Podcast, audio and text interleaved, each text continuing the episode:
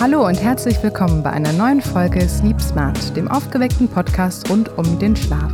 Mein Name ist Alicia und ich freue mich sehr, dass wir heute zu dritt sind. Und ich begrüße Markus und Stefan. Hi, schön, Hallo. dass ihr da seid. Hi zusammen. Ja, in dieser Folge haben wir ein spannendes Thema vorbereitet, mit dem sich bestimmt jeder schon mal auseinandergesetzt hat. Und zwar geht es um ein gesundes Körpergewicht. Uns interessiert natürlich, welchen Einfluss auch der Schlaf hier auf das Körpergewicht hat und ob eine erholsame Nacht dazu beitragen kann, erfolgreich abzunehmen oder ja, das gesunde Körpergewicht zu halten. In Deutschland gelten ja tatsächlich mehr als zwei Drittel der Menschen als übergewichtig. Und ich denke mal, durch das Internet oder auch durch Magazine, da sieht man ja immer wieder irgendwelche Schlaf dich schlank oder über Nacht abnehmen Diäten. Und ich denke, das ist ganz gut, wenn wir mal drüber sprechen, wie der Schlaf da wirklich mit dem Körpergewicht auch zusammenhängt. Und die Frage beantworten, können wir wirklich im Schlaf gezielt Gewicht verlieren und schlanker werden? Dazu können wir vielleicht einmal beginnen und darüber sprechen, wovon überhaupt das Gewicht abhängt. Vielleicht kannst du, Stefan, uns dazu was sagen. Ja, sehr gerne. Also ich unterscheide das immer so ein bisschen in physiologisch und physikalisch. Und physikalisch muss man einfach sagen, dass am Ende des Tages die sogenannte kalorische Gleichung zählt. Also ich brauche eine Energiebilanz, die entweder positiv oder negativ ist, um entweder zu oder abzunehmen. Sprich, wenn ich mehr Kilokalorien zu mir nehme, als mein Körper eigentlich benötigt, dann werde ich die wahrscheinlich für schlechte Zeiten speichern. Und umgekehrt, wenn ich weniger Kalorien zuführe, als mein Körper braucht, dann nimmt er die eben an den bereits vorher angelegten Speichern äh, oder entnimmt sie diesen. Und äh, ja, so könnte ich zum Beispiel auch Fett verlieren. Also der Klassiker ist eigentlich, wenn ich abnehmen möchte, dass ich eine unterkalorische Bilanz habe oder anstrebe. Wie ich das mache, ist zweitrangig, aber nicht egal. Und deswegen kommt halt noch meine physiologische Sicht der Dinge dazu. Kalorie ist gleich Kalorie, da kann man sich drüber streiten, weil natürlich eine Kalorie Zucker vom Körper anders aufgenommen wird und andere Dinge auslöst, auch im Körper, als zum Beispiel eine Kilokalorie, die ich durch Eiweiß oder Ballaststoffe oder was auch anderes zu mir nehme. Und deswegen muss man da eigentlich auch drüber reden, so wann esse ich was und wie esse ich es. Und da spielt Schlaf dann auch schon durchaus eine Rolle. Also es macht einen Unterschied, ob ich jetzt abends entweder nichts mehr esse vorm Schlafengehen oder vielleicht irgendwie was Eiweißreiches, Fettarmes esse oder was Fettreiches oder eine Tafel Schokolade. Und deswegen würde ich sagen, macht das da durchaus auch physiologisch einen kleinen Unterschied noch aus. Ja, das heißt, das Körpergewicht hängt also sehr mit der Ernährung natürlich zusammen. Und die Ernährung, das haben wir auch schon in verschiedenen anderen Folgen besprochen, hängt ja wiederum viel mit dem Schlaf auch zusammen. Vielleicht kannst du uns dazu noch mal kurz abholen, wie die Ernährung wirklich auf den Schlaf wirkt. Ja, mache ich gerne. Also das übergeordnete Thema, was wir ja heute haben, ist Abnehmen im Schlaf. Und vielleicht da noch mal kurz reingegrätscht, ist wichtig zu sagen, ich sehe das als sehr kritisch an, mit so einem Claim immer rauszugehen weil, wie Stefan sagte, Körpergewicht hängt von mehreren Faktoren auch ab. Und ich glaube, was man aber festhalten kann, auch wissenschaftlich sehr fundiert, ist nicht, dass wir im Schlaf abnehmen können, dass aber ein gesunder Schlaf essentiell dafür ist, dass wir langfristig ein gesundes Körpergewicht aufrechterhalten. Ne? Und äh, hier spielt auch der gesunde Schlaf für viele vielleicht auch größere Rolle als bekannt ist, weil wir haben einmal das Thema, was du angesprochen hast, wir haben unseren Stoffwechsel, also wie viel Kalorien verbrennen wir über den Tag. Und da wissen wir sehr gut, dass äh, sich der Stoffwechsel auch äh, mit unserem Schlaf verändert. Wir haben in vorherigen Folgen ja darüber geredet, dass Schlaf sehr eng mit dem Stoffwechsel korreliert, mit dem Gehirnstoffwechsel, aber auch mit dem Gesamtmetabolismus.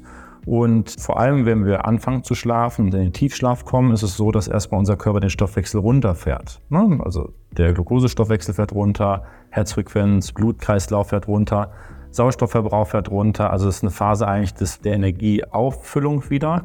Und im weiteren Nachtverlauf haben wir wieder einen leicht erhöhten Stoffwechsel, weil diese Energie im Körper einfach gebraucht wird.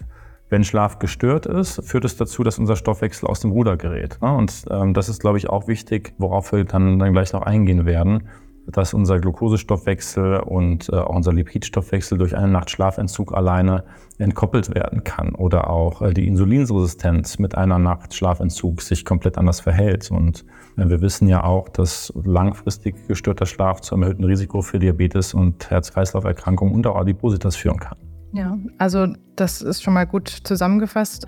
Also die Ernährung, die eine Seite. Jetzt haben wir im Schlaf natürlich auch Prozesse, die zum Beispiel Richtung Muskelaufbau und äh, Fettverbrennung passieren. Das ist natürlich spielt auch eine Rolle, oder? Auf jeden Fall. Also ich weiß nicht, Stefan, wie du das äh, erlebt hast. Kennst du Studien, die gezeigt haben, dass wenn du eine gestörte Regeneration hast oder so, dass sich dein Stoffwechsel oder Muskelaufbau verändert oder auch die, die Fettreduktion verändern kann? Ich weiß nicht, ob da Evidenz ähm, verfügbar ist. Ja, durchaus. Also das endokrinologische System spielt da eine Rolle. Also wenn ich irgendwo zum Beispiel Patienten mit Hypogonadismus habe, ist es durchaus äh, gang und gäbe, dass die Probleme haben mit Fettverstoffwechslung zum Beispiel. Aber häufig ist, korreliert das auch. Das sind dann auch meistens die, die sich nicht viel bewegen, die also von Hause aus eigentlich auch kein Training machen und dadurch auch zum Beispiel keine Enzyme haben, um Beta-Oxidation oder was auch immer im Fettstoffwechsel zu betreiben. Ja. Und deswegen ist dann immer schwer zu sagen, es liegt daran oder daran oder daran, weil häufig sind es die, die sich wenig bewegen, die viel Stress haben, die dann vielleicht auch schlecht schlafen. Also dann fällt es mir immer schwer zu sagen, nur daran liegt es. Ja, sondern häufig ja. ist es wahrscheinlich so multikausal. Ja, und da gibt es, glaube ich, auch einen extrem guten Zusammenhang aber mit dem, was du beschrieben hast, weil deine Frage war ja vorhin, wie sich auch Schlaf mit Ernährung verhält. Ne? Und das, was wir mittlerweile wissen, ist, dass du durch ein gestörtes Schlafverhalten ein verändertes Essverhalten kriegst. Und das ist interessant, dass es schon sehr akut nach einer Nacht gestörten Schlaf passiert. Wer mal lange feiern war, vielleicht ein bisschen Alkohol getrunken hat, eine durchzechte Nacht hatte, hat vielleicht bei sich erlebt, dass er am nächsten Tag zum Morgen zum Frühstück vielleicht auch mal Appetit auf was Herzhaftes hat und nicht auf die Cornflakes. Und das ist wissenschaftlich sehr fundiert. Also Schlafentzug führt dazu, dass wir am nächsten Tag einfach anders essen. Wir essen höherkalorisch, wir essen fetthaltiger, wir essen auch zum Teil ungesünder. Da gibt es sehr, sehr schöne Studien, die das gezeigt haben. Und auch auf metabolischer und endokrinologischer Ebene tut sich viel, weil sich gewisse Hormone, die das Sättigungsgefühl steuern, wie zum Beispiel Grelin oder Leptin, so verändern, dass man einfach ein komplett verändertes Hungergefühl hat. Also man wird nicht so schnell satt, der Körper hat einfach einen höheren Bedarf, Kalorien zu konsumieren, vielleicht weil er in der Nacht nicht dieses energetische Gleichgewicht wiederherstellen konnte. Und das ist das Problem, dass sich unser Essverhalten einfach durch gestörten Schlaf ändert und langfristig dann zu Problemen führt. Okay, also wir haben hier natürlich ganz stark die Kombination Essverhalten und dann auch Bewegungsverhalten tagsüber im Alltag. Aber klar, diese ganzen Diäten, die versprechen dann immer, dass man nur was Bestimmtes essen muss und über Nacht schlank wird. Das ist ja nicht der Fall. Aber wir können natürlich trotzdem auch was tun, um die Ernährung so zu gestalten, um die Bewegung im Alltag so zu gestalten, dass vielleicht der Schlaf auch optimal für die Gewichtsabnahme wirken kann. Kannst du uns da vielleicht zuerst einige Tipps geben, was man da in Richtung Ernährung noch ein bisschen ja, wie man sich da am besten verhalten kann und vielleicht du, Stefan, gleich auch, was wir da im Bewegungsalltag mit Sport oder auch Alltagsbewegung tun können. Aha. Stefan hat es ein bisschen schon angesprochen, glaube ich. Ne? Das, was man auch an Kalorien konsumiert, das ist nicht nur entscheidend, dass allgemein man auf die Kalorien guckt, sondern wo die herkommen. Es ist aus Proteinen, es ist aus Fetten, es ist aus Kohlenhydraten zum Beispiel. Und das muss man auch in Betracht ziehen, wenn man dann versucht, das Thema Abnehmen oder gesund Gewicht halten mit einem gesunden Schlafverhalten kombiniert. Am Abend empfiehlt sich in der Regel eine leichte Kost. Nicht die Schweinshaxe und der Sauerbraten. Das kennen wir alle. Wenn wir zu schwer am Abend essen, ist unser Schlaf gestört, weil unser Magen-Darm-Trakt extrem arbeitet, unser Körper einfach nicht zur Ruhe kommt. Bedeutet abends eher leichte Kost. Proteine sind sehr gut. Proteine können einfach helfen, gerade am Abend auch, über Nacht die äh, Fettverbrennung höher zu halten. Generell viel Flüssigkeit ist wichtig über den Tag verteilt, um den Stoffwechsel aktiv zu halten. Und was auch förderlich ist, es gibt im Körper gerade in der Nacht auch extrem viele Stoffwechselabläufe, die wichtig sind für die Regeneration, für den Muskelaufbau, für die Herstellung von gewissen Zellen. Und die laufen meistens dann optimal ab, wenn eine optimale Nährstoffversorgung gegeben ist. Das heißt, auf eine nährstoffreiche Ernährung sollte auch geachtet werden. Man muss sich das so vorstellen, dass gewisse Enzyme oder Stoffwechselwege dann optimal ablaufen, wenn manchmal genügend Vitamine noch vorhanden sind oder Mineralstoffe vorhanden sind, Spurenelemente etc. Und äh, wenn ich eine sehr eingeschränkte Ernährung habe, kann es sein, dass diese Prozesse nicht optimal ablaufen. Und von daher empfiehlt es sich durchaus, proteinreich, zum Teil auch dann sehr nährstoffreich am Abend noch zu essen. Alles klar, super. Ja, das ist natürlich, wie du vorhin auch erklärt hast, dann wichtig, dass auch das Sättigungsgefühl und das Hunger- und Sättigungsgefühl, dass das durch den guten Schlaf dann auch gut geregelt ist. Ich glaube, das kennen wir alle, Heißhungerattacken am Abend, wenn man dann versucht, irgendwie abzunehmen und zu wenig isst. Mit einem guten Schlaf können wir das natürlich auch ein bisschen vorbeugen. Was können wir aber dann, Stefan, vielleicht kannst du uns hier helfen, in Richtung Sportbewegung am besten tun, um rund um den Schlaf dann auch die Abnahme oder auch das Halten eines gesunden Gewichts zu unterstützen? Also welche Trainingsarten empfehlen sich zum Beispiel vor dem Zubettgehen oder ja, welche Tipps hast du hier? Mhm. Also vielleicht ganz kurz äh, zu dem, was ihr gerade gesagt habt, von wegen Heißhungerattacken. Äh, meine Frau hat da ein ganz gutes Mittel für sich entdeckt, nämlich relativ früh die Zähne putzen. Ah, sehr gut. Klingt ganz trivial, ist aber für sie dann wirklich eine Hürde, wo sie sagt, nee, ich habe die Zähne geputzt, ich esse jetzt nichts mehr. Also das Stimmt, ist ja. vielleicht auch eine Art Routine, die man sich selber irgendwie machen muss, keine Ahnung, oder ein bisschen Disziplin gehört natürlich auch immer dazu. Ist mir nur gerade spontan eingefallen.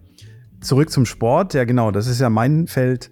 Ich würde sowohl bei der Ernährung als auch beim Sport erstmal davon abraten, es kurz vorm Einschlafen zu machen. Weil das ja Dinge sind, also wenn ich was esse, dann hat eben, Markus hat es gerade schon gesagt, meine Peristaltik erstmal zu tun. Und deswegen habe ich vielleicht nicht so schnell oder so guten Schlaf. Deswegen würde ich also nicht unbedingt direkt, vor allem nichts schwerverdauliches, Markus hat schon gesagt, machen ebenso mit dem Sport. Also ich würde jetzt nicht noch kurz vorm Einschlafen auf die Idee kommen, 50 Liegestütze zu machen, weil das natürlich den ganzen Organismus erstmal wach hält. Also ein bisschen Abstand zum Schlaf und dann eine gewisse Schlafhygiene, sagt ihr, glaube ich, für sich und Routine auch irgendwo aufbauen, ganz klar. Welchen Sport man macht und wann man den am Tag macht, ich glaube, das ist sekundär. Also ich bin natürlich da ein bisschen, glaube ich, gebiased, weil ich eben aus dem Kraftsport komme. Ich rate jedem Menschen wirklich ohne Ausnahme Muskeltraining zu machen. Aber auch wie das aussehen soll, ist eigentlich sekundär. Also ob ich jetzt ins Fitnessstudio laufe oder ob ich Ja. zu Hause ein paar Übungen mache oder einen Wasserkasten stemme, ist eigentlich wurscht. Aber da habe ich mal eine Frage an dich, weil ähm, wenn wir jetzt ein muskuläres Training machen, Krafttraining, dann passiert ja was in der Muskulatur. Das heißt, in den Stunden nach dem Krafttraining, vielleicht kannst du es kurz erklären, was da genau passiert, baut sich ja was auf, um, da wird ja wahrscheinlich auch Energie für benötigt. Vielleicht holst du uns dazu ein bisschen ab, da bist du ja der Experte. Ja, genau. Also kurz zusammengefasst, in dem Moment, wenn ich Krafttraining mache, löse ich Prozesse aus. Diese Prozesse auf molekularer Ebene werden häufig so als Signaltransduktionsprozesse oder Wege beschrieben, die dann wiederum andere Prozesse auslösen. Also das ist wirklich so ein, so ein Dominostein, den ich umschubse, der dann andere Dinge auslöst. Und am Ende des Tages will natürlich der Muskel regenerieren und im Optimalfall stärker aus dieser Notsituation, sage ich jetzt mal, rauskommen, als er reingegangen ist. Und diese Prozesse, die kann man so als Balance zwischen anabolen und katabolen Prozessen beschreiben. Das heißt, erstmal wird da ein bisschen was abgebaut an Substanz und dann ist der Körper bemüht, rein biologisch gesehen, das wieder aufzubauen, in dem Optimalfall ein bisschen mehr aufzubauen. Und diese Prozesse benötigen Energie und die muss ich auch geben. Und äh, so gibt es zum Beispiel so in der Bodybuilding-Szene ähm, durchaus auch die Angst, dass man, wenn man schläft und keine Nährstoffe zur Verfügung hat und diese Prozesse ablaufen, dass man da eventuell zu katabol wird, also dass da mehr Abbau passiert. Das führte vor vielen Jahren, kleine Anekdote, dazu, dass mein Trainingspartner sich nachts wirklich um zwei, drei Uhr den Wecker gestellt hat, um Proteine nachzufuttern. Und Das halte ich jetzt für nicht so eine gute Idee aus verschiedensten Gründen. Aber tatsächlich könnte man ja sowas wie Proteine zu sich nehmen, die einfach eine längere Verdauungszeit haben. Abends, ähm, also in Richtung Milchprotein oder wie auch immer. Casein. Das wäre durchaus eine Taktik, um diesen Aminosäurepool noch längere Zeit so ein bisschen frisch zu halten. Weißt du, ob es noch diesen Nachbrenneffekt gibt? Früher kann ich das noch aus dem Krafttraining, dass man gesagt hat, nach dem Krafttraining, dieser Nachbrenneffekt heißt eigentlich, dass man noch einen erhöhten ähm, Grundumsatz an Kalorienverbrauch hat oder einen erhöhten Kalorienverstoffwechsel. Äh, gibt es diesen Epoch, haben wir neulich vor, nee, ja, vor anderthalb Jahren, das ist schon nicht mehr neulich, haben wir da eine eigene Studie zu gemacht, wo Ja. wir gerade eine Veröffentlichung setzen. Diesen Epoch gibt es, ja. Der ist aber nicht so riesig, ehrlich gesagt. Und den würde ich jetzt auch nicht überbewerten, weil wenn man das in Kalorien misst, ist das wirklich nur, also da darfst du zwei Chips für essen, so ungefähr. Das ist, das, Ungefähr vernachlässigbar. ja, das lohnt sich nicht so richtig. Ja, aber die ganzen Prozesse, die Ja, darauf ja. folgen, weil das ist ja nicht dann vorbei, wenn wir irgendwie so, okay, jetzt nach drei Stunden messen wir nicht keinen erhöhten Umsatz mehr, sondern das läuft ja noch weiter. Ne? Vieles im Körper läuft weiter, diese ganzen Prozesse. Wir wissen, dass wahrscheinlich so die Proteinbiosynthese sogar eher 24 Stunden und später am höchsten ist. Die braucht jetzt nicht so viel Kalorien, als könnte ich das mit einer Spiro einfach messen. aber sie verbraucht. Mhm. Deswegen ist eigentlich so ein Muskeltraining und auch ein effektives Muskeltraining durchaus nachhaltig in dem Kontext. Ja, sehr gut. Und wenn du sagst, ähm, nicht direkt vom zu Bett gehen, gibt es dann trotzdem irgendeinen bestimmten Zeitraum, der optimal ist, damit man dann im Schlaf dann den Muskel perfekt aufbaut? Oder nee, tue ich mich ganz, ganz schwer mit, da genaue Angaben zu geben. Mhm. Ich glaube, das ist wahrscheinlich auch interindividuell sehr unterschiedlich. Weil manche Leute, die können dann trotzdem, die fallen tot um und, und schlafen tief und fest, wenn sie gerade vom Training kommen. Und manche Leute sind so aufgekratzt, dass sie wirklich stundenlang erstmal ein Buch lesen müssen oder wie auch immer um zur Ruhe zu kommen. Ich glaube, das ist schwer. Das ist auch aus Schlafforschungssicht so eigentlich. Das hatten wir, glaube ich, auch schon mal in der Folge besprochen. Wann ist die optimale Zeit für Sport? Für Untrainierte ist es sicherlich nicht direkt vom zu Bett gehen, sondern man sagt, und Schlaf wird ja auch als non-pharmakologische Interventionsverbesserung des Schlafes herangezogen. Ne? Das ist ja von den Fachgesellschaften auch mittlerweile bestätigt, dass man so vier Stunden vom zu Bett gehen nochmal eine Einheit vielleicht hat, weil dann der Effekt dann auch auf das Einschlafen da ist, vor allem beim Ausdauersport. Ja. Ne? Bei äh, trainierten Sportlern ist das, glaube ich, egal. Dann kommt es auf die Gewohnheit an, auf die Routine. Ich persönlich mache auch manchmal bis 10 Uhr abends Sport und kann dann trotzdem um 11 ins Bett gehen. Ja, weil es für mich einfach eine Art des Abschaltens ist, des Runterfahrens ist.